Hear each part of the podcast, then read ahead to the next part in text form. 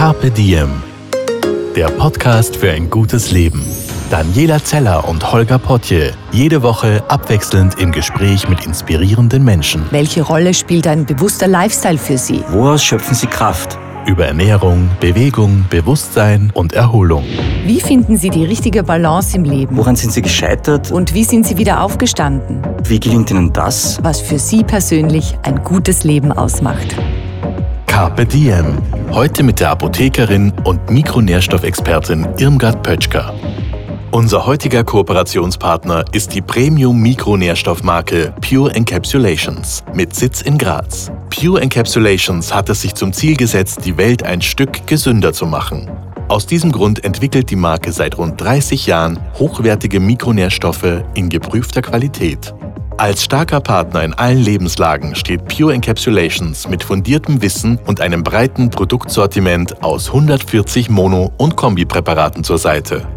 Aktuell im Fokus der Werbemaßnahmen Vitamine, Mineralstoffe und Spurenelemente für noch mehr Frauenpower. Wusstest du beispielsweise, dass Frauen durch die Menstruation bis zu 25 Milligramm Eisen verlieren?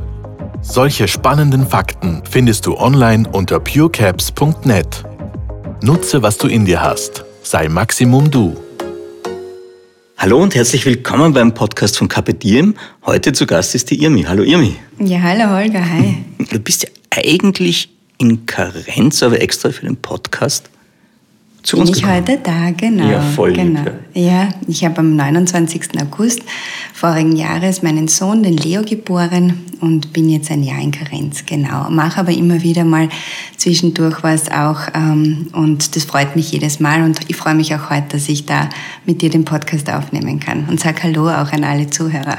Wunderbar. Ich habe mich extra gefreut, weil ich gedacht habe, na, wenn sich das jemand antut, dass er auch dann auch in der Karenz reinkommt, dann muss ihm sein Job oder ihr Job sehr am Herzen liegen. Dein Job hat was mit unserem Hauptthema heute zu tun, Mikronährstoffe, besonders in Bezug auf Frauengesundheit. Mhm, genau. Das heißt, du bist sowas wie die Expertin bei Mikronährstoffen. Wir können dich alles fragen und dann auch erfahren, was eigentlich hinter den Mikronährstoffen steckt. Bevor wir zu unseren Freunden den Mikronährstoffen kommen, kommen wir zu Irmi selbst. Irmi Pötschka, du bist gelernte Apothekerin. Genau, ich habe Pharmazie studiert in Graz und habe dann auch lange Zeit in der Apotheke gearbeitet. Mhm. Wir sitzen heute im wunderschönen Graz, schauen aufs Stadion runter, wo normalerweise, glaube ich, Sturm Graz spielt. Auch. Genau, da spielt Sturm Graz. Ich glaube, das Eishockey findet auch da statt. Die Eishalle ist da unten auch. Und wir befinden uns in einem schwarzen Gebäude, das heißt Schwarzer Panther, wenn ich es richtig verstanden habe. Ja, So genau. So sagen die Grazer dazu. Der Schwarze Panther, weil es ein sehr auffälliges Gebäude einfach ist. Ja. Total.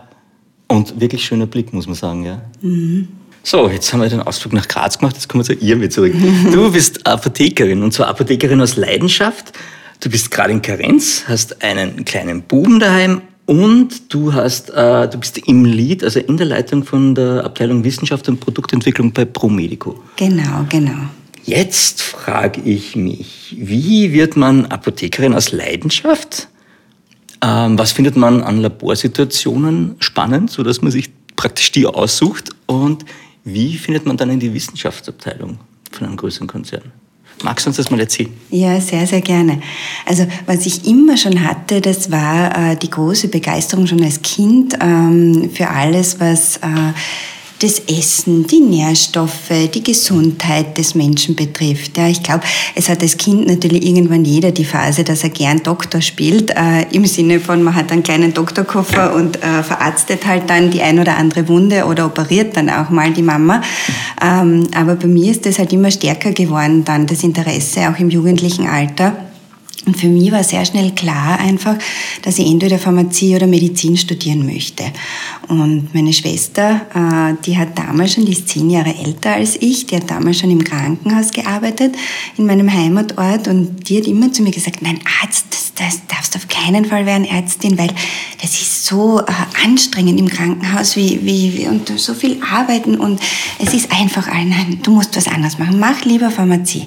Und ich habe mich dann äh, wahrscheinlich ein bisschen beeinflussen lassen, äh, von ihr auch, äh, und habe mich fürs Pharmaziestudium entschieden, äh, wobei aber das Interesse für die Medizin ähm, und das geht ja sehr Hand in Hand. Ja. Man hat einfach einen anderen Fokus. Äh, beim Pharmaziestudium hast du den Fokus dann auf die Therapie mhm. letztlich äh, des Menschen und im Medizinstudium auf die Diagnose oder in, in, in der Medizin selber. Ja. Das heißt, es war beides was, was mich äh, zu 1000 Prozent interessiert hat. Ja. Und deswegen habe ich dann auch äh, das Pharmaziestudium begonnen. Und äh, war aber dann überrascht, äh, weil man relativ lange gar nichts äh, mit äh, der klassischen Pharmazie, wie man es im Kopf hat, also die Arzneimittel, mhm. die Nährstoffe, die dazugehören, äh, um gesund zu bleiben, zu tun hat, sondern so wie du das am Anfang gesagt hast, das ist einmal ganz viel Chemie. Ja, man ja. ist im Labor und hat ganz, ganz viel Chemie. Und bis man ins Labor kommt, dauert es aber meistens ein Jahr oder zwei Jahre und davor hat man noch mehr Chemie, aber sehr theoretisch. Ja. Das klingt jetzt alles wahnsinnig, zumindest für mich, abschreckend, aber du hast dich da durchgebissen oder hast du es genossen? Dann? Nein, ich habe es dann genossen. Wirklich? Ja, das hat mich am Anfang überrascht. Mhm. Ich habe aber bemerkt, äh, dass mir die Chemie sehr gut liegt und dass mir das chemische Rechnen, das Arbeiten im Labor sehr, sehr viel Freude macht. Ja. Wie kommt man da drauf genau? War das immer schon irgendwie da? War das so eine Veranlagung von dir oder hast du dann irgendwelche Formeln gesehen und das löst sich in deinem geistigen Auge dann alles total logisch auf und du weißt, ja, ich glaube. Ist das Programmierung von uns? Ist da der eine in die Richtung programmiert und der andere wenig? Ich bin sicher ein bisschen in diese Richtung programmiert äh, von meinen Genen her, weil auf der anderen Seite, wenn ich an Mathematik denke, mhm. ja, das ist was, ähm, das mag ich nicht und es liegt mir auch nicht. Mir, bei mir ist dieses wirklich chemische Rechnen, was ja ganz was anderes ist, äh, okay. äh, das ist das, was ich gut kann und mhm. was mir auch irrsinnig Spaß macht. Ja, wenn du sagst, eben so eine Kurvendiskussion machen, mhm. äh, nein. Nein. Ja, grandios, aber super. Das heißt, das hat sich dann ist alles eigentlich gut zusammengekommen und für dich war der Weg frei? Genau, ja. Mhm. Und ich habe dann wirklich das äh, Studium auch ähm, eben, weil es mir so viel Spaß gemacht ja. hat, äh, sehr rasch durchgezogen und habe dann ein Doktorat eben noch angehängt an der pharmazeutischen Chemie in Graz, wo ich mich eben ähm, in der Forschung mit, mit Alzheimer auseinandergesetzt habe. Ich war in, in einem Syntheselabor, wo wir ähm, Bausteine synthetisiert haben, äh, die dann im Gehirn dazu führen können, die bei der Alzheimer-Erkrankung auftretenden Plaques, ja, die ja dann sozusagen das Voranschreiten der Erkrankung mitbedingen, auflösen können. Ja. Okay. Und wir waren aber noch nicht in der Klinik, sondern wir waren wirklich noch in der Reagenzglasforschung mhm. sozusagen. Also ich habe die Bausteine hergestellt und die mhm. wurden dann äh, in einem anderen Labor, mhm. wo wir aber ein gemeinsames ähm, Projekt hatten, äh, getestet, ob sie diese Plaques auflösen können oder nicht. Ja. Wow. Und wie weit ist da die ist da jetzt Sie ist noch immer nicht am Ende Aha. und das ist jetzt doch schon äh, ja. 15 Jahre her. Ja. Also da sieht man mal, wie lang eigentlich äh, was und dauert, bis man ja. wirklich dann sagen kann, man hat was in der Hand, äh, was man den Menschen arzneimittelmäßig wirklich geben kann, ähm, damit man auch äh, einen Nutzen hat davon. Ja. Ja, das klingt jetzt alles so, als wäre ja praktisch die Chemie schon ein großer Teil deiner Welt. Ich habe mich da noch ein bisschen schlau gemacht. Du hast dann auch ein, ich sage jetzt mal, Buch geschrieben. Ein Buch über Isopropylglykoside und deren Anwendbarkeit beim Aufbau komplexer Glycosaminoglycane. Jetzt sagen wir wahrscheinlich, jo eh, mit dem haben wir uns alle mal beschäftigt, aber du bist hängen geblieben. also war das deine Diplomarbeit oder was? Ja, genau, das war die Diplomarbeit. Und, und um äh, was ging es da nochmal? Ja, da, damit habe ich begonnen, ja. eben äh, in Richtung diese Bausteine, von denen ich vorher mhm. gesprochen habe, äh, die sind letztlich Glycosaminoglycane. Ja, das heißt, das sind äh, Zuckermoleküle, äh, die aneinander hängen, die an verschiedenen Stellen äh, andere Verbindungen hängen haben. Mhm. Ja, und je nachdem, was man äh, dann äh, da dran hängt, hat diese Verbindung eine andere Wirkung ähm, auf die Amyloid-Plaques oder in unserem Körper. Ja? Und das ist das, was ich letztlich gemacht habe. Großartig.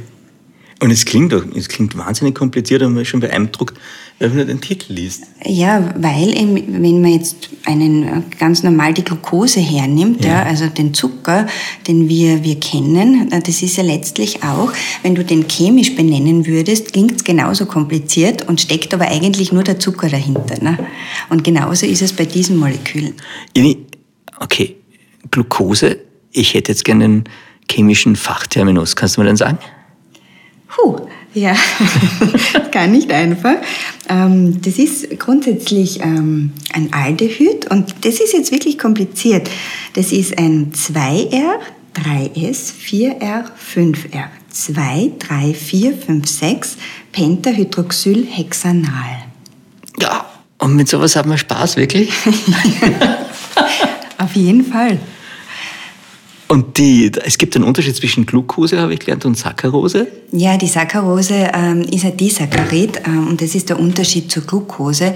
Die ist ein Monosaccharid. Also das Monosaccharid heißt Einfachzucker mhm. und die Saccharose ist immer Zweifachzucker, wird aber ganz, ganz oft äh, eingesetzt, auch in Nahrungsmitteln, wenn sie gesüßt werden. Ja. Mhm. Da liest du dann ganz oft äh, ganz weit vorne in der mhm. Zutatenliste Glucosesirup, Saccharose. Okay. Und dann weißt du, da ist ganz viel Zucker drinnen. Dann kommen wir aber doch bitte zu unserem Hauptthema, weil wir sind jetzt, glaube ich, eh, wir haben uns jetzt langsam aber sicher angenähert. Und unser Thema heute sind, wie gesagt, die Mikronährstoffe. Und die Irmi wird uns heute so gut wie alles, glaube ich, oder ganz, ganz viel darüber verraten. Spannend für mich war jetzt mit den Mikronährstoffen, weil ich vor kurzem den Patrick Heitzmann zu Gast hatte, ähm, der uns ganz viel über die magischen 47, also über die 47 lebenswichtigen Bausteine, praktisch essentielle Nährstoffe waren das. Der hat über die gesprochen, über die magischen 47. Und die setzen sich zusammen aus Aminosäuren, also ähm, Eiweißbausteinen, aus hochgesättigten Fetten, Omega-3 und Omega-6 Fette und dann noch aus, die ihr mir hat mir das vorher verraten, heutzutage sagt man richtig dazu, Mikronährstoffe. Früher hat man Vitalstoffe gesagt. Heute sind es Mikronährstoffe und es sind Vitamine, Mineralstoffe, Spurenelemente. Wir gehen jetzt einen Schritt zurück und die Irma sagt mir jetzt ganz genau, was sind Mikronährstoffe und wofür braucht sie unser Körper? Sehr, sehr gerne. sehr gut. ähm, ja, die Mikronährstoffe sind im Endeffekt so wie du es schon ähm, gesagt hast, Mineralstoffe, Vitamine und Spurenelemente, die man jetzt rein per Definition dazu zählt. Ja? Und im Endeffekt sind es aber für unseren Körper Werkzeuge, die er braucht, äh, damit Reaktionen in unserem Körper ablaufen können. Du kannst dir das so vorstellen, im Gegensatz äh, zu den Makronährstoffen, das sind ja Eiweiße, Proteine und Kohlenhydrate. Mhm das sind äh, die, das Holz ist es sozusagen, ja, was du hast. Mhm. Ähm, und aus diesem Holz kannst du äh, Energie gewinnen, damit du schreiben kannst, damit dein Herz schlagen kann, damit deine Nieren ihre Funktion äh, erfüllen können, damit die Leber funktioniert etc. Ja? Also alles Energielieferanten für mich. Ja, die verbrennst du sozusagen. Mhm. Ja. Das heißt, das Holz wird verbrannt mhm. und dafür brauchst du aber Feuer und immer mhm. wieder Benzin, äh, das diesen Verbrennungsvorgang aufrechterhalten kann. Und äh, das sind die Mikronährstoffe. Das heißt, ähm, ohne Mikronährstoffe kannst du noch so viel Holz haben, mhm. es wird nie Energie daraus entstehen, weil deine Werkzeuge dafür fehlen. Verstehe. Und das ist, finde ich, ein sehr schönes Bild einfach, äh, wie man sich die Arbeit der Mikronährstoffe in unserem Körper vorstellen kann. Ja? Das heißt, hast du das Holz nicht, können die Mikronährstoffe nicht arbeiten mhm.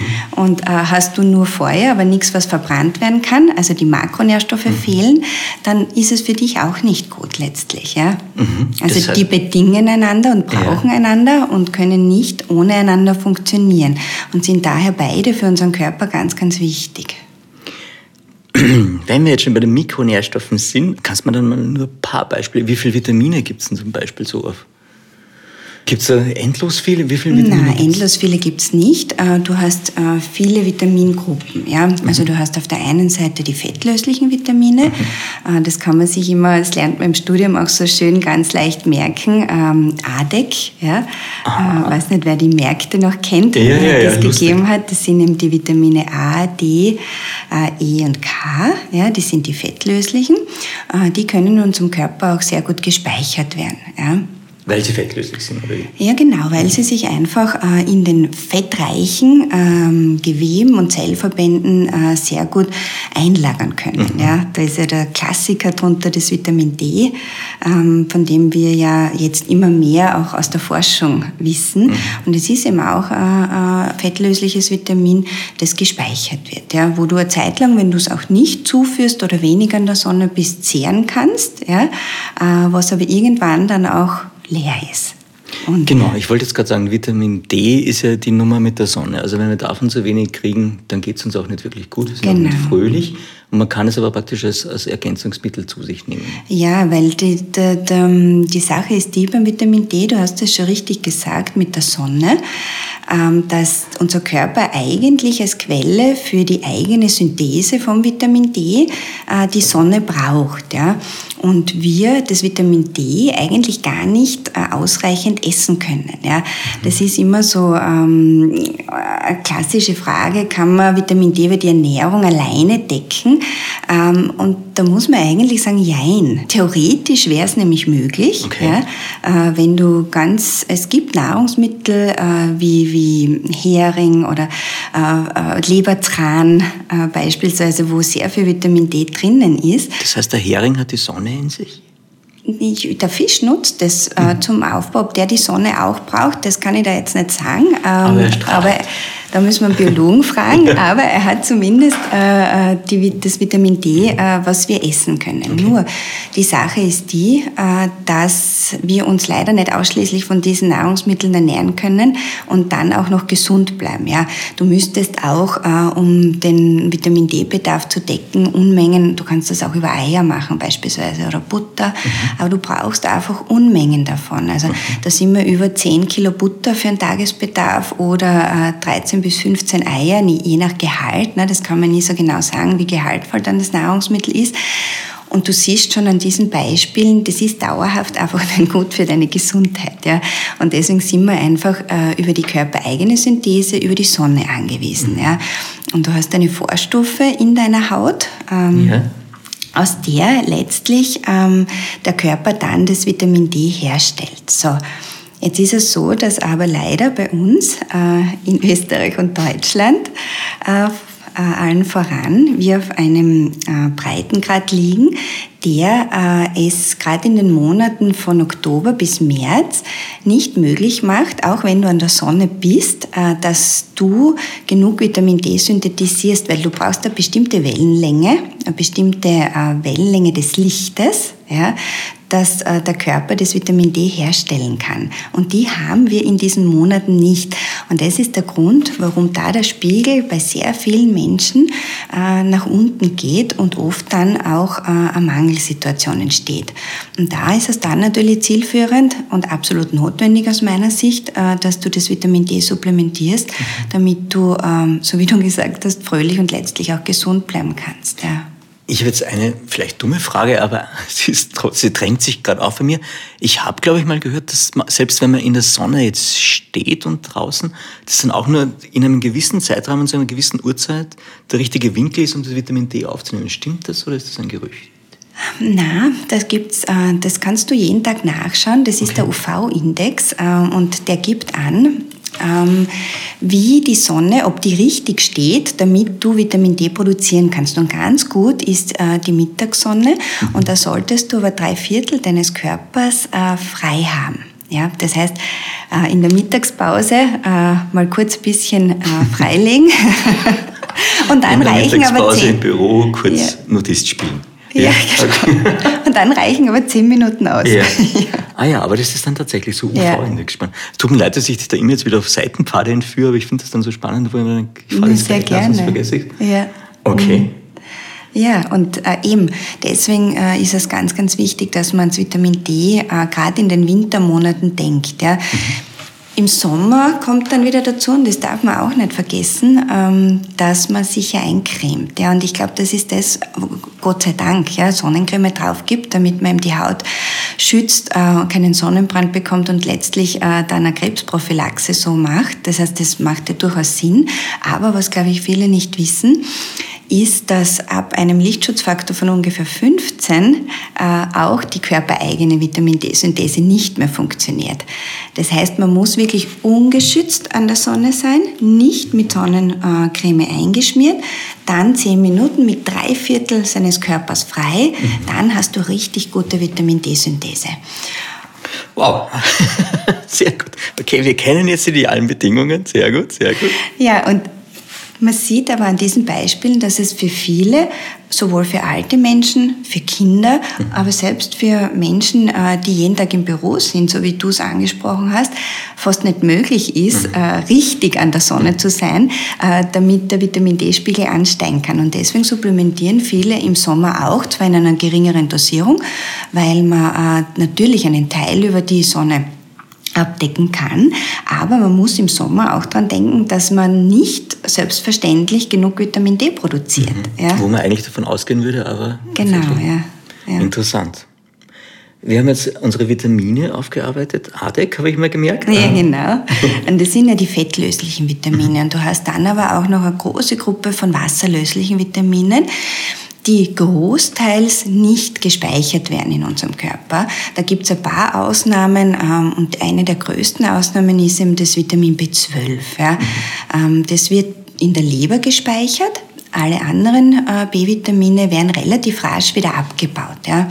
Und auch beim Vitamin B12 hast du ungefähr, ähm, zehrst du ein Jahr davon, ja, äh, wenn du auch nur gering zuführst. Äh, aber dann ist der Speicher auch leer. Und alle anderen B-Vitamine beispielsweise musst du wirklich täglich oder zumindest äh, alle zwei, drei Tage zuführen, damit du eben den Spiegel, den du brauchst, damit dein Körper funktionieren kann, aufrechterhalten kannst. Und das gilt für alle anderen wasserlöslichen Vitamine genauso. Ja. Da zählt jetzt noch das Vitamin C beispielsweise dazu. Ja. Mhm. Meine Frage jetzt einfach, schaffe ich das mit rein pflanzlicher Ernährung oder veganer Ernährung oder müsste ich dann so von dem Status her dann etwas dazu nehmen? Also wenn ich mich jetzt vegan oder vegetarisch ernähre, geht sich das aus? Weil ich glaube, also das, die, der Gedanke dahinter ist ja total positiv. Also mm. geht es sich dann aus am Ende des Tages? Schaffe ich? Weißt du, was ich glaube? Ich glaube, dass das nicht äh, allgemein beantwortbar mhm. ist. Sondern bei jedem individuell? Ja, glaube ich schon, äh, weil vegan äh, oder auch vegetarische Ernährung nicht von jedem gleich gelebt wird. Ja? Mhm.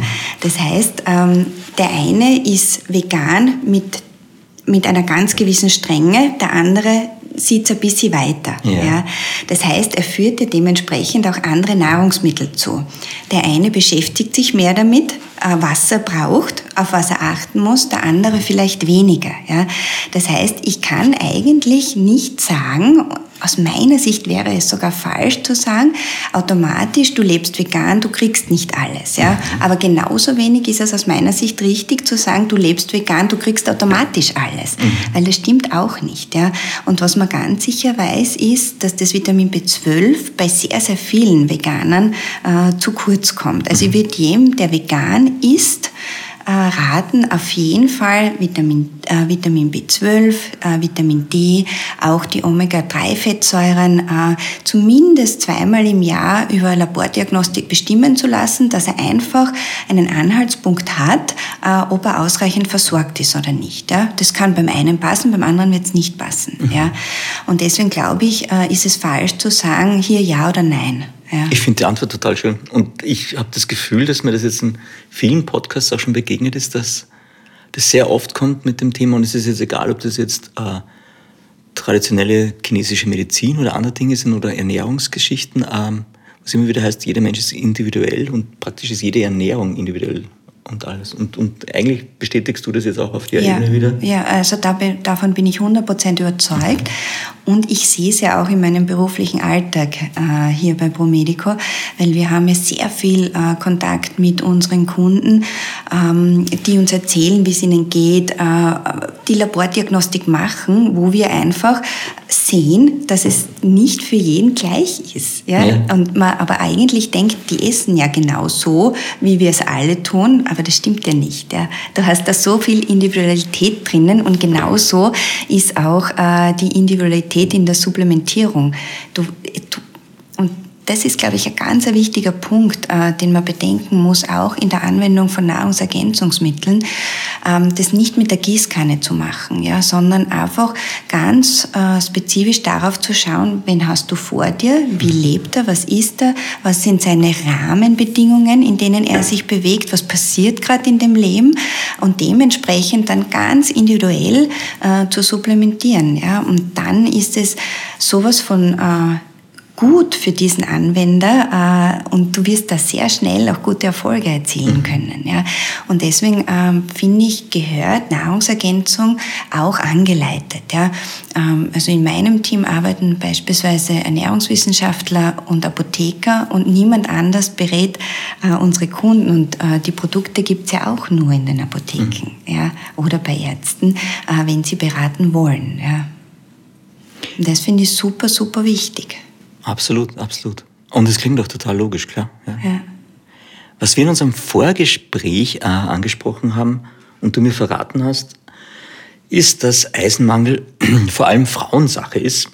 Also ein bisschen Troubles haben die Männer vielleicht auch, aber es ist wirklich vor allem ein Frauenproblem. Und ich frage dich jetzt einfach mal ganz botschert, warum eigentlich? Warum ist Eisenmangel Frauensache? Und äh, Warum betrifft Eisenmangel besonders Frauen schon ab der Pubertät auch? Ja, ja das ist ein super spannendes Thema, finde ich, ähm, das Eisen. Äh, und es fängt schon nämlich ähm, im Kindesalter an, so wie du sagst.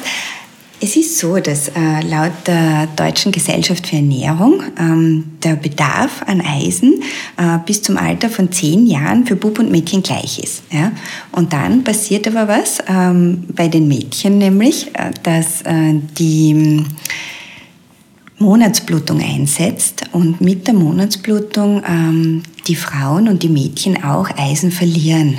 Ja, das heißt, da wird einfach ähm, über diese monatliche Blutung äh, Eisen mit ausgeschwemmt. Und plötzlich sagt auch die Deutsche Gesellschaft für Ernährung, äh, dass der Bedarf von den Mädchen an Eisen höher ist als von den Jungs. Ja, also das ist einmal ganz äh, organische Sache Aha. eigentlich äh, am Anfang des ja. Lebens. Ja? Und äh, bis die äh, Frauen dann nicht mehr menstruieren, ist der Eisenbedarf ähm, laut Deutscher Gesellschaft für Ernährung von den Frauen höher als von den Männern, weil sie eben über die Monatsblutung äh, das verlieren mit dem Eintritt des Wechsels. Ja, beziehungsweise wenn dann äh, tatsächlich die Monatsblutung nicht mehr da ist, dann gleichen sich die täglichen Bedarfssituationen wieder an. Und das ist äh, wirklich super, super spannend, rein einmal aus dieser äh, körperlichen Sicht betrachtet.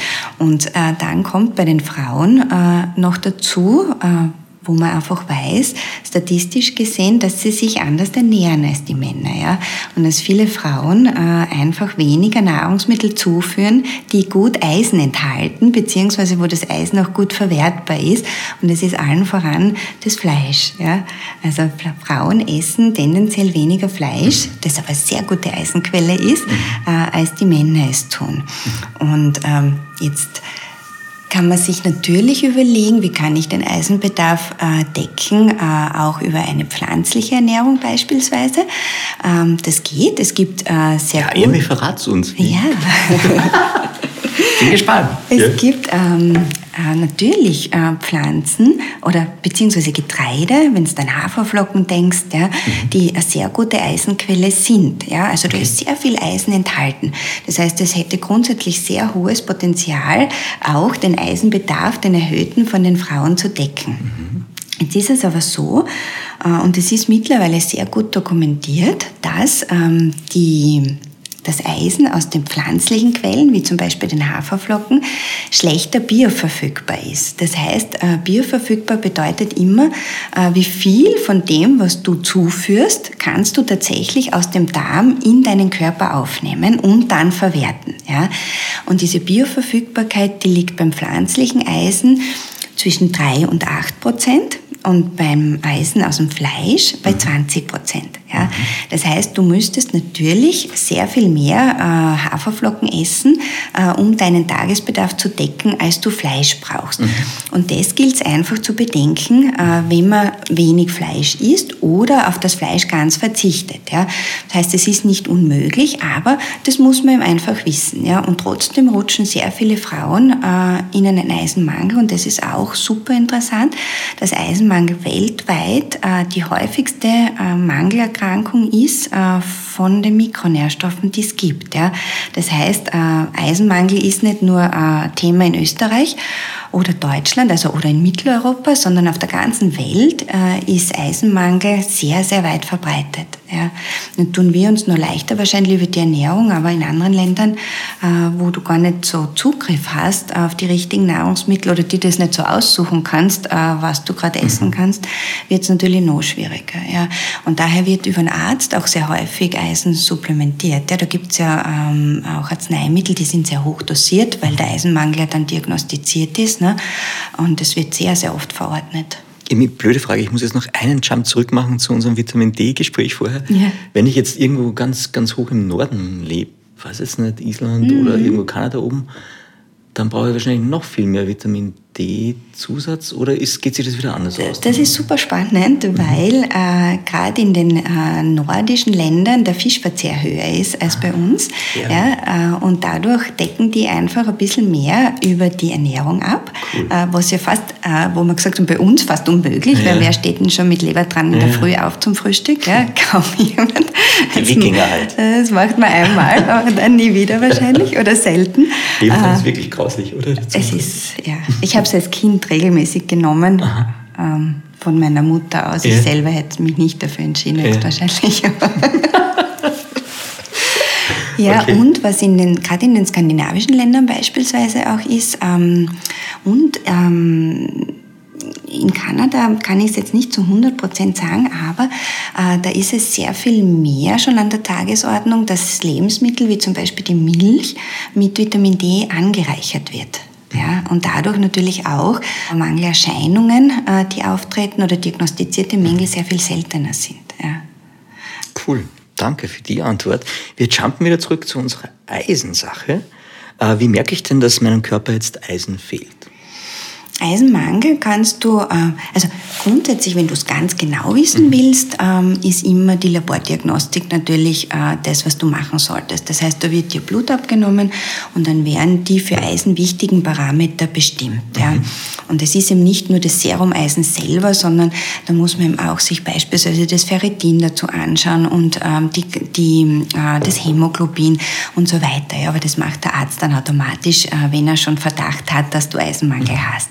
Und gerade beim Eisen, bei diesem Spurenelement, ist es ganz, ganz ähm, klassisch, dass du beispielsweise eher ein Kältegefühl hast. Ja? Also kennen wir auch von den Frauen, äh, denen ist einfach viel öf öfters kalt. Muss nicht immer zwingend der Eisenmangel sein. Das aber diese, noch sein, dass es einfach zu kalt ist oder gibt es da noch? Man ist einfach schlecht angezogen. aber es kann Eisenmangel sein und kann es noch etwas anderes sein, wo es der Mangel hast? Oder ist also diese Kälteempfindlichkeit ja. ist schon ein klassisches Indiz äh, für den Eisenmangel. Okay. Ja. Äh, zusätzlich äh, ist es eine Kurzatmigkeit beispielsweise, die auftritt auftreten kann, weil das Eisen in unserem Körper einfach ganz wichtig ist für den Sauerstofftransport. Und ähm, wenn du zu wenig Eisen hast, wird weniger Sauerstoff produziert und dadurch bist du schneller in einer Kurzatmigkeit drinnen. Ja? Und wie erkennst du das? Das erkennst du beispielsweise daran, äh, wir können das bei dir nachher noch testen, wenn du bei uns die Stufen hier raufsteigst und du bist außer Atem, dann müssen wir mal weiterschauen. Das ist Eisenmangel. Ja. Ich muss jetzt sagen, ich wohne im vierten Stock ohne Lift in, in, in Wien daheim. Insofern glaube ich, ja, wie geht's dir Vorteil da? mittlerweile. Naja, du bist ein bisschen trainiert dass vier Stockwerke ohne Lift jeden Tag zu gehen und das unter Umständen mehrmals, das ja. ist super gut für deine Gesundheit. Also da profitierst du garantiert im positiven und fürs Sinne Gedächtnis, davon. weil man weniger vergisst. Wenn man ein paar Mal dann umsonst gegangen ist. Aber das heißt für mich, wenn ich dich jetzt nochmal richtig verstanden habe, äh, bei, bei Eisenmangel, es gibt äh, praktische also das, was du vorher gesagt hast, ist okay, das Kältegefühl zum Beispiel? Ja, weißt weißt du was wir noch unbedingt ja. sagen müssen, weil das ist auch ganz häufig, wenn zu wenig Eisen im Körper ist, ist eine Müdigkeit und äh, Konzentrations... Äh, Defizite oder man merkt einfach, dass man sich schlechter konzentrieren kann und viel rascher ermüdet. Ja. Also ganz klassisch, jeder, der jetzt ähm, im Sportbereich tätig ist, äh, der wird tunlichst darauf achten, dass er genug Eisen hat, weil er sonst einfach nicht leistungsfähig ist, äh, gerade wenn man im, im, beruflichen Sport tätig ist. Aber das gilt auch für jeden, äh, der im Büro arbeitet. Ja. Also konzentrieren müssen wir uns alle auf das, was wir tun äh, und nicht nur im Beruf, sondern auch im privaten Leben. Und deswegen ähm, ist das auch ein klassisches klassisches Anzeichen dafür, Müdigkeit, Konzentrationsschwäche, Leistungseinbußen, äh, dass man auch einmal ans Eisen denken muss, ja, ob man da genug hat. Was ist jetzt mit äh, zum Beispiel klassisch äh, Kribbeln in den Beinen abends, wo man das Gefühl hat, man muss sie dehnen oder solche Sachen? Ja, das auch mit Eisen zusammen? Kann, kann auch auf einen Eisenmangel hinweisen. Mhm. Da sind allerdings auch die B-Vitamine dann noch, ähm, wo man dran denken muss, ja, weil die einfach wichtig sind für die Nerven selber auch. Und äh, B-Vitaminmangel führt zum Beispiel auch zu so einem Kribbeln. Ja. Ah. Mhm. Aber was du, kennst du vielleicht dieses Restless Legs Syndrom, wo ähm, die Betroffenen einfach in der Nacht oder vorzugsweise, wenn sie ruhen, äh, ganz nervöse Beine bekommen. Also mhm. die haben dann das Gefühl, sie müssen unbedingt aufstehen mhm. und sich bewegen, äh, weil sie es sonst nicht aushalten können. Und es ist ähm, am Tag nicht so äh, belastend wie in der Nacht, weil da sollte man ja eigentlich diese Nachtruhe nutzen, um zu regenerieren. Das ist ja sowohl fürs Gehirn als auch für den ganzen Körper ganz, ganz wichtig, die Regeneration in der Nacht. Wenn du jetzt aber dieses Restless Leg Syndrom hast, äh, dann willst du aufstehen, weil der Körper dir das sagt, weil du so unruhig bist, ja, in den Beinen vor allem. Und da hat man jetzt ähm, vor Jahren herausgefunden, dass da unbedingt auch der Eisenspiegel kontrolliert werden sollte, weil die Betroffenen sehr häufig einen Eisenmangel haben und dass durch die Supplementierung vom Eisen sich dann die Symptomatik äh, auch verbessert, ja. Jemi, was tun wir denn jetzt bei Eisenmangel? Also mein Ansatz wäre jetzt, ich schaue mir mehr Mittelalterfilme an, wo es relativ viel Schwerte und Eisen haben. Oder ich fahre nach Eisenstadt, es wird nicht stimmen, da werden wir nicht weiterkommen. Wie komme ich zu Eisen, wenn ich Eisenmangel habe? Ja, da gibt es jetzt unterschiedliche Möglichkeiten. Ja. Ähm, mit den ähm, Anzeichen, die ich dir vorher gesagt habe, äh, kannst du zumindest schon einmal sagen, äh, es deutet äh, für mich vieles darauf hin, dass ich einen, einen erhöhten Eisenbedarf habe. Und dann gibt es jetzt die Möglichkeit mit einem niedrig dosierten Eisenpräparat, ja, wo 15, maximal 20 Milligramm Eisen drinnen sind, einmal über zwei bis vier Monate zu begleiten. Ja. Mhm.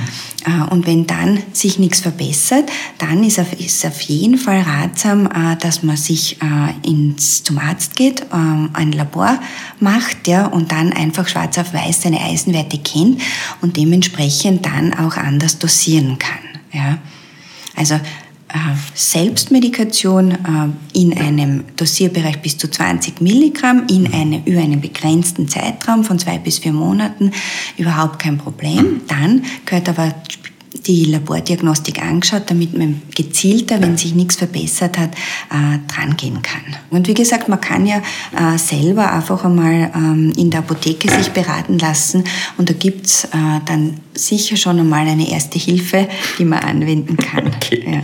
Du hast mir vorher in unserem Vorgespräch auch verraten, äh, dass wir Eisen aus Fleisch besser verwerten als Eisen aus mhm. pflanzlichen Lebensmitteln. Ja, es ist so, dass in den äh, pflanzlichen Lebensmitteln ähm, Stoffe drinnen sind, allen voran, die nennt man Phytate oder auch Oxalate, mhm. ja, in unterschiedlicher Konzentration, je nach Lebensmittel die äh, fähig sind, dieses Eisen zu binden. Ja?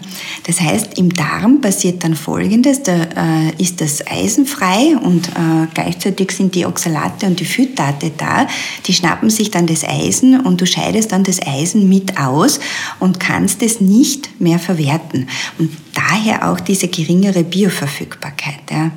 Und da ist ja, ähm, wenn, du, wenn du zum Beispiel Fleisch zu Mittag isst mhm. ja, und danach einen schwarzen Tee oder einen Kaffee trinkst, unmittelbar danach, dann führst du diese Stoffe auch über den Tee und Kaffee zu und äh, hast dann letztlich auch diese Eisenbindung wieder, scheidest es aus und kannst es für dich selber nicht verwerten. Das ist voll fies, was die Irma uns jetzt gerade erklärt ist, wenn man Kaffee zu kurz nach dem Essen zu sich nimmt, dann hat man eigentlich nichts von Eisen aus dem Fleisch. Weniger, ne? Ja. ja. Also du hast um das weniger, äh, was dann halt gebunden wird über die Stoffe, die da drinnen sind. Das heißt, ein Tipp äh, für ja. alle, die zuhören, äh, einen Abstand lassen zwischen einer fleischreichen Mahlzeit oder auch ähm, überhaupt dem Essen und dem Kaffee nach dem Essen von optimalerweise zwei Stunden. Ich weiß, das ist richtig hart, aber das wäre das Optimum. Und ansonsten äh, verzichtet man halt auf die paar Prozent. Aber wenn man Eisenmangel hat, äh, dann kann man damit viel ausrichten. Ne? Spannend. Ja. ja. Wusste ich nicht. Ähm, ich habe noch stehen da, wie kann ich die Eisenaufnahme aus Lebensmitteln steigern? Gibt es also Grundregel? Ja, du kannst das auf alle Fälle unterstützen, wenn du beispielsweise ähm, einen Orangensaft dazu trinkst oder ein Paprika isst. Äh, zum, ja, es geht da ums Vitamin C. Mhm. Ja, und ähm, Vitamin C fördert einfach die Eisenaufnahme. Das heißt, alles, äh, was du zu einer eisenreichen Mahlzeit äh, Vitamin, an Vitamin C reichen Nahrungsmitteln gleichzeitig konsumierst, äh, ist für dich, für die Eisenverwertung absolut optimal. Und das gilt auch, wenn du supplementierst. Mhm. Ja? Also da ist auch die Kombination mit dem Vitamin C ideal. Vielen Dank. Wir kommen zum nächsten großen Thema. Es ist, ich schaue immer wieder mal auf die Uhr nebenbei. Wir sind, ja, wir haben noch so viele Themen und die Zeit schreitet voran. Wir müssen anzahlen, glaube ich. Müssen wir anzahlen. wir schaffen das schon. Ähm, ich habe mir jetzt als große Überschrift äh, notiert, die Pille als Mikronährstoffräuber warum schlechte Laune und Lustlosigkeit Nebenwirkungen der Pille sind. Und du kannst mir jetzt ganz viel darüber erzählen, glaube ich. Mhm. Ist wirklich ein hochspannendes Thema, weil alle Frauen äh, oder auch Mädchen, die die Pille anwenden, das kennen. Ähm, es verändert sich einfach etwas, äh, wenn man mit diesen Hormonpräparaten beginnt. Es ist so, dass man natürlich einen optimalen Schutz hat, äh, davor schwanger zu werden. Deswegen verwendet man es ja und wendet man es an. Und gleichzeitig bemerkt man, dass man plötzlich ähm, weniger Lust hat, äh, überhaupt mit dem Partner intim zu werden, äh, dass man schlecht gelaunt ist, dass man sehr reizbar ist unter Umständen auch. Und das hängt interessanterweise auch mit den äh, Mikronährstoffen zusammen und da allen voran mit den B-Vitaminen. Weil man weiß, äh, dass die B-Vitamine ganz, ganz wichtig sind, um die äh, Glücksbotenstoffe herzustellen, die uns ausgeglichen machen, glücklich machen, uns gut schlafen lassen, nämlich das Serotonin oder auch das Melatonin. Ja. Genau, Serotonin ist das Glücks ist der Glücksbotenstoff. Genau, ist der Glücksbotenstoff. ist das zum Schlafen. Genau, ja, das ist das Hormon, das uns schlafen lässt. Und ähm, die Pille und da allen voran jene Pillen, äh, die Östrogen enthalten. Es gibt ja auch die Mini-Pillen, die enthalten nur das Progesteron. Magst du das kurz erklären? Die zählen, ja, das Mini-Pille heißt deswegen, weil nur eine Hormonart drinnen ist äh, und nicht das Östrogen dabei. Ja. Und ähm, die ganz klassischen Pillen, die enthalten aber alle Östrogene. Mhm. Und diese Östrogene machen, dass wir ähm, die Synthese vom Serotonin und auch vom Melatonin blockieren, weil die Folsäure und auch das Vitamin B6, also diese B-Vitamine, einfach rascher verbraucht und abgebaut werden. Ja. Und das ist natürlich äh, suboptimal. Das heißt, da kann man aber auch wieder ähm, allen Anwenderinnen einfach mit auf den Weg geben, gut auf den Vitamin B-Haushalt achten, weil dann hat man viel wenig von diesen unangenehmen Begleiterscheinungen, ja, die man während der Pillenanwendung einfach hat, weil es ist ja auf der einen Seite äh, die Pille anzuwenden, finden, damit man nicht schwanger werden kann und auf der anderen Seite aber die Lust nicht ausleben mhm. mag, äh, ist natürlich äh, nicht, viel, ja. nicht so lustig. Ja, ja, ja klar. Ja, ja. Und okay. das ist was, ähm, da kann man sehr schön einfach äh, mit den B-Vitaminen arbeiten. Was man auch in der Literatur, in der Wissenschaft. Aber sagt mir das jetzt der, der, Arzt, der mir die Pille verschreibt, auch äh, Moment? Es kommt auf den Arzt drauf okay. an. Ja. Also es gibt Ärzte, ähm, die sagen das dazu mhm. und andere tun es nicht. Ja. Also das ist auch was, ähm, je nachdem, es ist sowohl im Pharmaziestudium als auch im Medizinstudium hast du die Mikronährstoffe und die, weißt du, das, die ganze, das ganze Forschungsgebiet rund um die Mikronährstoffe, ähm, diese orthomolekulare Medizin, die wird ja nicht gelehrt in den klassischen Stundenplänen von Medizinen und auch nicht von Pharmazeuten. Ja. Das heißt, äh, man braucht da persönliches Interesse dafür, sich weiterzubilden. Fortbildungen werden genug angeboten, aber man muss sich als Arzt oder auch als Apotheker darauf spezialisieren und das auch wollen. Mhm. Dann hast du eine unendliche Möglichkeit, äh, wie du dir Wissen aneignen kannst. Ja. Aber das macht den Unterschied auch aus, äh, ob ein Arzt dir das dazu sagt äh, oder nicht. Ja. Oder ob der Apotheker dir das sagt, wenn ja. du dir die Pille holst. Ja. ja. okay.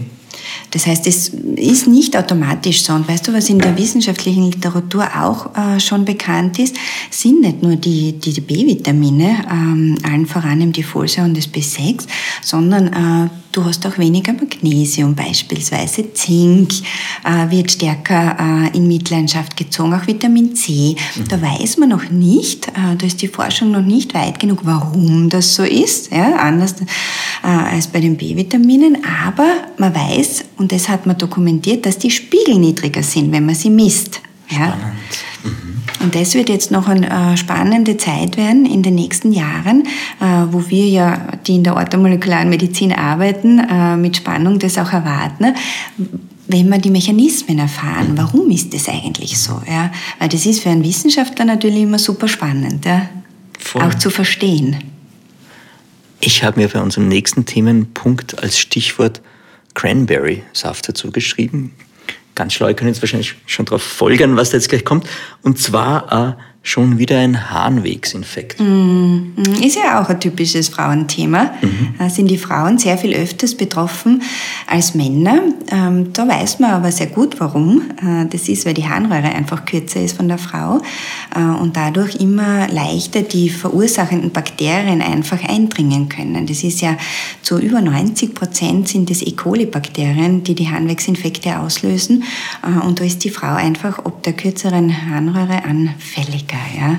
Aber die IRMI weiß, dass man präventiv dagegen machen kann und wie man aus dem Antibiotikum möglicherweise ausweichen kann hoffe ich, vielleicht. Ja, das ist auch individuell, aber es gibt sehr schöne Möglichkeiten, die man einfach anwenden kann.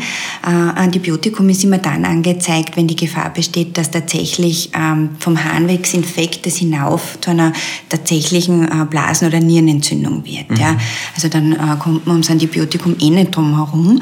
Ähm, viele Leidgeplagte wollen aber nicht immer Antibiotikum nehmen, äh, was auch klar ist, äh, weil man ja ein bisschen in einen Teufelskreis mhm, hineinrutscht äh, weil durch das immer wieder Antibiotika nehmen, mehrmals im Jahr, äh, schwächt man ja wieder die körpereigene Darmflora, also die eigenen Darmbakterien, äh, die aber wieder das Immunsystem stärken und ein schwaches Immunsystem macht dann wieder anfälliger für die Harnwegsinfekte. So, was kann man tun? Ne? Es gibt da mehrere Möglichkeiten. Zum einen am pflanzlichen Ansatz, das hast du vorher schon erwähnt, glaube ich jetzt mit dem Cranberry. Mhm. Du kannst die Ganz Cran kurz erwähnt, du kannst es jetzt genau erklären. du kannst die Cranberry nehmen. Ähm, Warum gerade die Cranberry? Die hat dann so viel Anteil an? Ja, die hat ein Inhaltsstoffeprofil. Ähm, da sind sogenannte Anthocyane drinnen. Ja? Und diese Anthocyane bewirken eben zum einen, dass sich diese E. coli-Bakterien äh, nicht mehr so gut anhaften. Oder die bewirken es das eigentlich, dass sich die E. coli-Bakterien nicht mehr an der Schleimhaut von den Harnwegen anhaften können. Und dadurch spülst du sie sehr viel leichter aus. Und trinken, das weiß auch jeder, der schon mehrmals Harnwegsinfekte hatte. Trinken ist gerade im Rahmen von einem Harnwegsinfekt sehr, sehr wichtig, weil du dadurch die Harnwege spülst mhm. und die Bakterien ausschwemmst. Und wenn du die Cranberry anwendest, ist es umso wichtiger, weil die Bakterien dann nicht mehr hängen an der Schleimhaut und über den Hahn sehr schön ausgespült werden können. Ja. Und du kannst die Cranberry sehr gut kombinieren äh, mit einem Zuckerbaustein, den nennt man Demanose. Und äh, die Demanose macht im Endeffekt das Gleiche. Das heißt, die greifen sich, also greifen sich sehr schön unter die Arme. Die, die Demanose macht nämlich auch, dass die Bakterien ausgespült werden können. Und dadurch gibt man ihnen gar keine Chance mehr. Ja? Das heißt, du hast in der Kombination einfach doppelte Power mhm. äh, gegen äh, die Bakterien, die den Harnwegsinfekt auslösen. Und die Cranberry alleine kannst du aber sehr gut präventiv auch anwenden. Da gibt es sehr schöne Daten dazu, äh, dass man, wenn man das äh, über mehrere Monate anwendet, die Wahrscheinlichkeit, äh, dass ein Infekt auftritt, ähm, sehr viel geringer ist. Und im akuten Fall, da gibt es nämlich sehr schöne Daten dazu, hast du weniger lang den Infekt, du hast weniger Symptome, das heißt dieses unangenehme häufige Wasserlassen, das Brennen, das du beim Wasserlassen hast, ist weniger häufig da und letztlich auch die Rezidivrate, also dieses Wiederbekommen ist gesenkt. Ja. Das wäre jetzt genau meine Frage gewesen. Wenn ich darunter leide und es wirklich oft habe im Jahr gefühlt, dann wären die Maßnahmen, die du jetzt gerade erwähnt hast, die sehr, sehr zielführend, genau. Mhm. Und für all jene, die schon ähm, in dieser Antibiotika-Schlaufe, mhm. äh, in diesem Teufelskreis drinnen sind, du kannst auch noch bitte äh, unbedingt mitnehmen, ja. dass äh, der Probiotika natürlich sehr zielführend sind, weil die Antibiotika, ähm, die machen nicht nur die Bakterien kaputt, die wir nicht haben wollen, sondern die ähm, führen auch dazu, dass ganz viele gesunde Darmbakterien absterben. Ja, das heißt, du hast nach jeder Antibiotikaeinnahme eine komplett andere Zusammensetzung. Äh, zum einen einmal eine minimierte Anzahl an Darmbakterien und zum anderen äh, setzen sie sich, entsteht die nie wieder so, wie du es vorher hattest. Ja? Mhm. Und deswegen ist es zielführend, ähm, da auch die ähm, guten Darmbakterien wieder zuzuführen äh, in Form von Probiotika. Und ähm, das wollte ich unbedingt noch ergänzen. Äh, warum ist es so wichtig, dass wir starke Darmbakterien haben, die uns gut tun? Weil 70 äh, Prozent und mehr unserer Immunzellen im Darm gebildet werden. Das heißt, du brauchst einen starken Darm, äh, damit du ein starkes Immunsystem hast. Ja, und oft behandeln wir ihn aber sehr schlecht. Ja, ne? voll. Ne? Absolut, ja, ja. also wenn man das vergleicht mit, mit einem Auto, man wird nie in einen Diesel ein Benzin reintanken, aber was wir oft tanken an Nahrungsmitteln, ähm, tut unserem Darm ganz und gar nicht gut. Ja? Und der Motor läuft dann auch oft nicht so gut, was eh in diesen äh, Erscheinungen, ähm, die halt ganz individuell sein können, von Müdigkeit, Abgeschlagenheit, Konzentrationsschwäche, Kopfschmerzen, ähm, Einbruch der Leistungsfähigkeit äußert sich ja bei ganz, ganz vielen. Ja. ja, Das hängt ja auch damit zusammen. Also ich glaube auch, dass ganz viele Zivilisationskrankheiten, die wir haben, selbstgemacht sind. Mhm. Ja, sind hausgemacht. Voll. Mhm. Wir kommen jetzt zu einem Thema, da bist du noch, glaube ich, ganz gut drinnen. Äh, dein Sohn, der Leo, ist jetzt zwar schon Erdenbürger offiziell und schon ein paar Monate da, aber du weißt auch ganz viel zum Thema, welche Mikronährstoffe braucht eine Schwangere ganz besonders und warum? Mhm. Also ich würde jeder Schwangeren ähm, empfehlen, dass sie schon ab Kinderwunsch ja, ähm, ein Mikronährstoffpräparat einnimmt. Das kann eine Kombination sein äh, von den verschiedensten Nährstoffen oder bei Kinderwunsch einmal nur die Folsäure, ja, mhm. weil man äh, die Folsäure ganz, ganz dringend braucht, damit ähm, das gibt's ähm, Neuralhorteffekte, heißt es. Das Rückenmark muss sich richtig schließen und für das braucht man Folsäure. Das ist ein B-Vitamin. Mhm. Und diese, dieses Rückenmark äh, schließt sich aber bereits äh, nach den ersten vier Wochen. Das heißt, da wissen viele noch gar nicht, äh, dass sie wirklich schwanger sind. Ja. Und wenn da die Folsäure fehlt, äh, dann resultiert das in einem offenen Rücken. Ja. Das kann äh, unterschiedliche Ausmaße haben. Es kann, wenn es ganz schlimm ist, ähm, ist das, das Baby halt ähm, wirklich schwerst behindert. In einem äh, geringeren Ausmaß äh, können auch ähm, zum Beispiel diese ähm, Hasenscharten gehen auf einen Folsäuremangel oft zurück. Ja. Das heißt, ich will jetzt nicht Angst machen, aber einfach ganz und gar nicht. Ja. Aber ich bin selber äh, vor nicht allzu langer Zeit schwanger gewesen und deswegen ist es mir so wichtig, weil es so vermeidbar ist. Es ist ja. einfach so vermeidbar, ja, wenn man äh, supplementiert im Vorfeld. Und da ähm, gibt es für mich wirklich keine Ausnahme. Also mhm. das braucht jede Frau, äh, die schwanger ist oder schwanger wird, braucht Unterstützung. Du, wenn wir jetzt wieder zum Eisen drücken, mhm. der Eisenbedarf steigt ums Doppelte. Ja, mhm. also man hat plötzlich keinen Bedarf mehr von 15, sondern von 30 Milligramm auf einmal. Ja. Äh, und wenn man vorher schon ein Thema hatte, wird man es danach auch nicht besser schaffen, äh, ja, das auszugleichen. Auf das schauen aber auch die begleitenden Gynäkologen sehr, sehr gut, dass bei der Schwangeren kein Eisenmangel auftritt, weil das ja fürs Neugeborene oder fürs Ungeborene auch ganz, ganz schlecht ist. Weil das Eisen wird gebraucht, äh, damit sich die Plazenta ausbilden kann, damit das Blutvolumen größer werden kann von der Mutter, weil das Baby ja mit versorgt werden muss muss. Ja. Also das ist wirklich essentiell, dass man darauf schaut. Ja.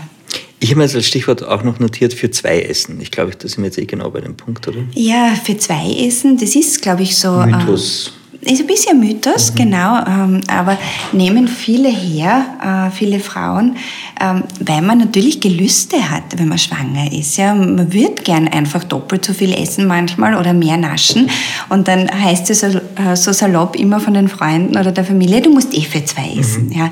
Äh, und bei dem für zwei essen geht es aber ganz viel gar nicht um die Mikronährstoffe, also um das, die Folsäure oder das Eisen, sondern um die Makronährstoffe. Ja. Ähm, und da ist es so, ähm, dass der Bedarf an Kohlenhydraten, Eiweißen und Fetten im ersten Trimenon, also in den ersten drei Monaten, gar nicht ansteigt. Ja.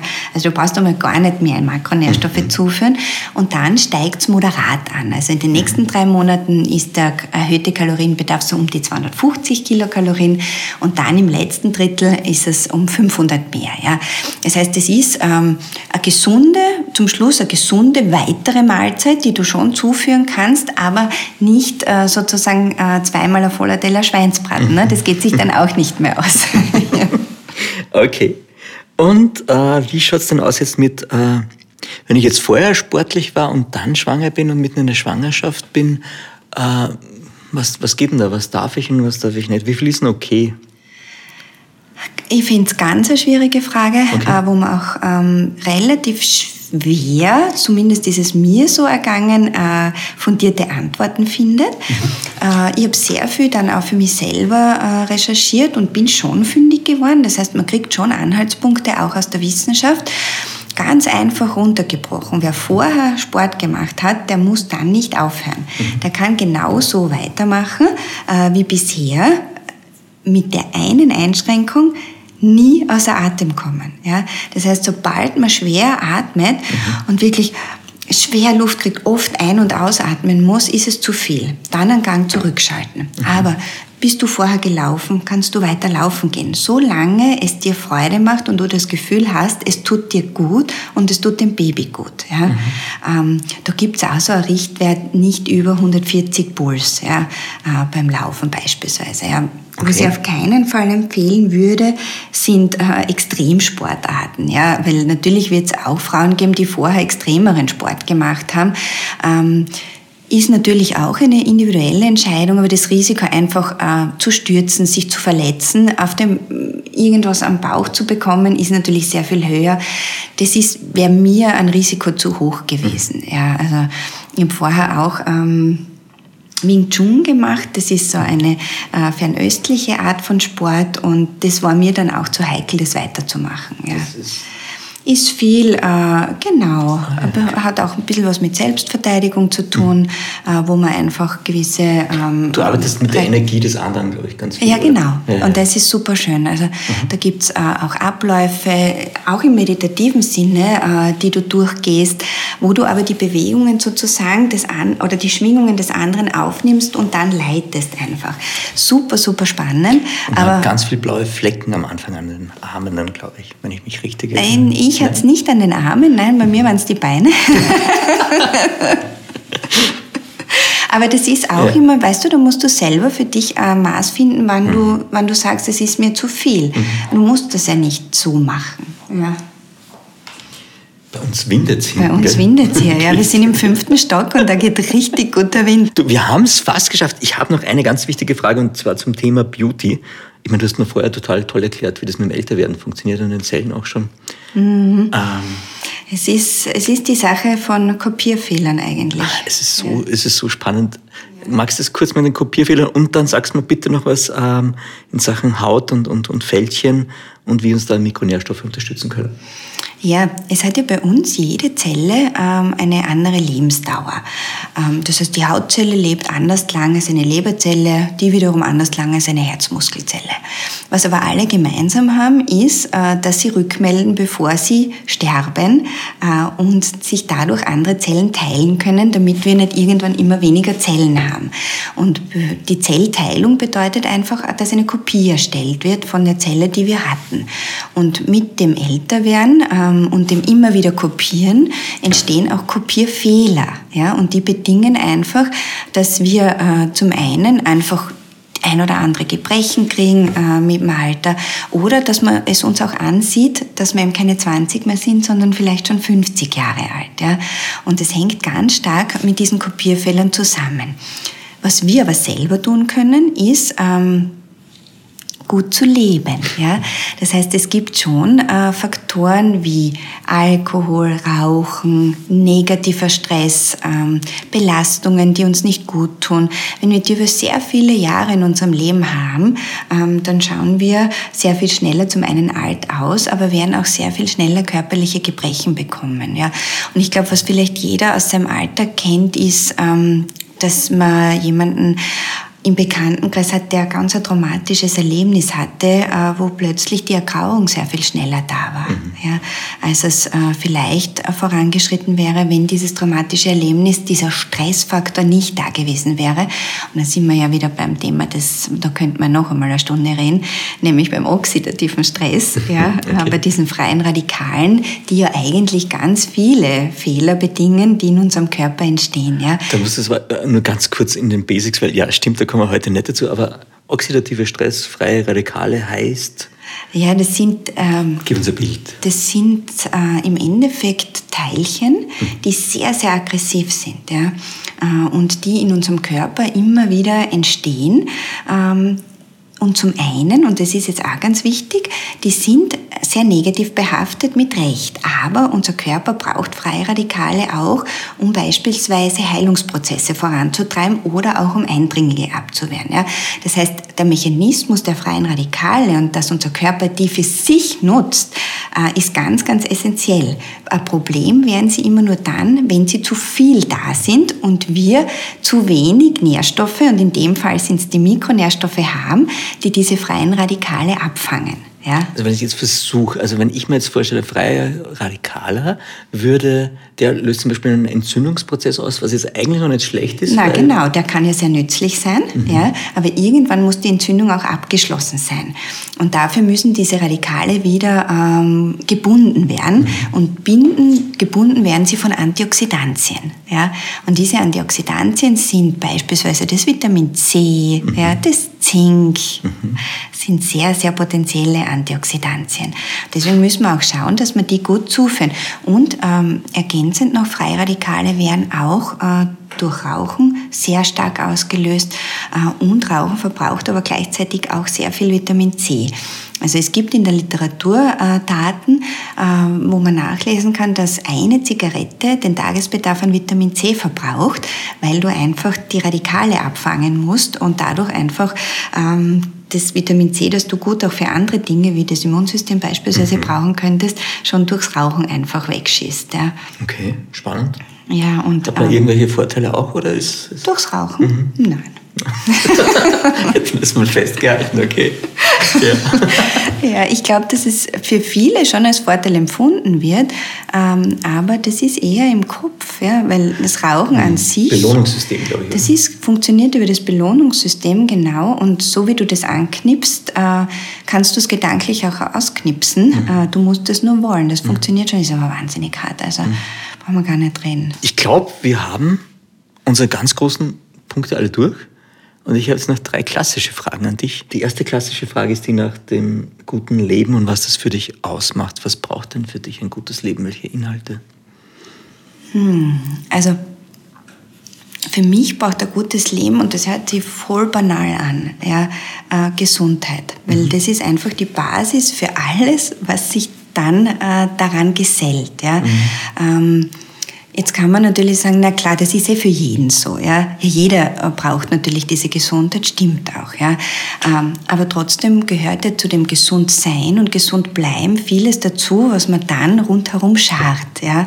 Mhm. Äh, und dieses rundherum, äh, neben diesem guten Leben für eine gute Gesundheit, sind bei mir ganz sicher Menschen, mhm die ich liebe äh, und die mir gut tun, mit denen ich mich gerne unterhalte, mit denen ich mich gut austauschen kann. Ähm, das ist meine Familie allen voran, das sind Freunde. Ja? Aber es gehört auch dazu, Zeit zu haben, Dinge zu tun, die äh, man liebt. Ja? Mhm. Äh, sei es den Sport zu machen, für den man eine Leidenschaft hat. Ja? Sei es einfach einmal auf der Couch zu liegen äh, und eine Serie anzuschauen oder ein gutes Buch zu lesen. Ja? Oder sich mit Dingen zu beschäftigen, die einem im Moment einfach wichtig sind. Ja? Und ähm, alles zusammen macht für mich ein gutes Leben aus und gleichzeitig aber auch die Gesundheit aller, äh, die mich umgeben äh, und die ich für mein Gesundsein brauche. Mhm. Ja? Ist schon sehr 360 Grad gedacht jetzt. Ja, ja ganz okay. Okay, schön. Ähm, die zweite Frage ist die nach einem täglichen Ritual, das du vielleicht hast oder auch nicht. Keine Ahnung, hast du eins? Ja, im Moment habe ich keines. Ähm, ich habe, seit mein Sohn da ist eigentlich, ja, weil äh, mit der Geburt meines Sohnes sich eigentlich mein Leben auf den Kopf gestellt hat, ja, weil man im Endeffekt ähm, sich selber und das, was man vorher gemacht hat, natürlich hinten anstellt. Ja, ähm, und gerade in dieser Umstellungsphase äh, man sich komplett aufs Kind konzentriert, wo man einfach mhm. einmal einander kennenlernt, zusammenwächst. Ja, und äh, da sind die eigenen Rituale einfach einmal geparkt. Ja. Was ich mit meinem Sohn aber jetzt gemeinsam als Ritual habe, ähm, was ja für Babys auch ganz wichtig ist, ab einem gewissen Alter, das ist das, was ich äh, bei ihm ganz stark gemerkt habe, dass ab dem sechsten, fünften, sechsten Lebensmonat dieses Abendritual für ihn immer wichtiger wurde, damit er in die Nachtruhe findet.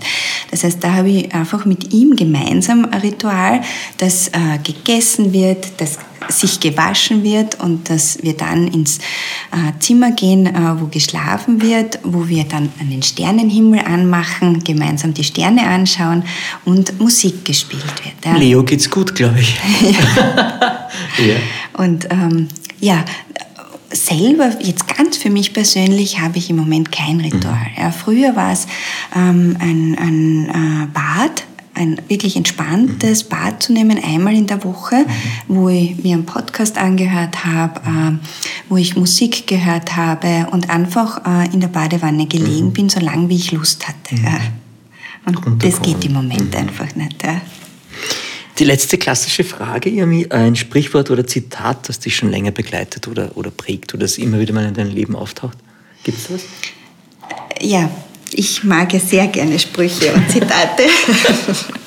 Deswegen hast du die ganze Liste da vor dir liegen? Nein, ich merke sie mir aber schlecht. Ja. Aber ein, ein, paar kann ich immer abrufen. Aha. Ich muss mich jetzt gerade entscheiden, ähm, welches ich sagen will. Ja. Und ähm, eines, was mir besonders gut gefällt, ist ähm, beispielsweise das, äh, was der ähm, Karl Valentin, glaube ich, war das. Ich habe sonst mit ihm nicht viel äh, Kontaktpunkte, aber den Spruch finde ich einfach sehr gut. Ich freue mich, äh, wenn es regnet.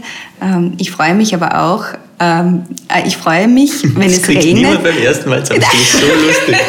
Okay, ich freue mich, wenn es regnet, weil? Weil, wenn ich mich nicht freue, regnet es auch. Ja.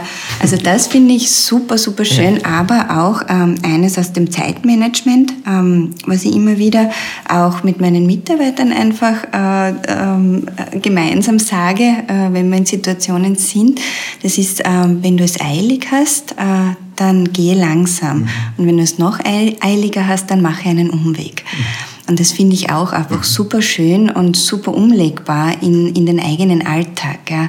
Wenn man einfach äh, zu hetzen beginnt äh, oder äh, ganz äh, nervös, ganz schnell was fertig machen will, was man als besonders wichtig empfindet, äh, dass man sich das einfach sagt. Ja.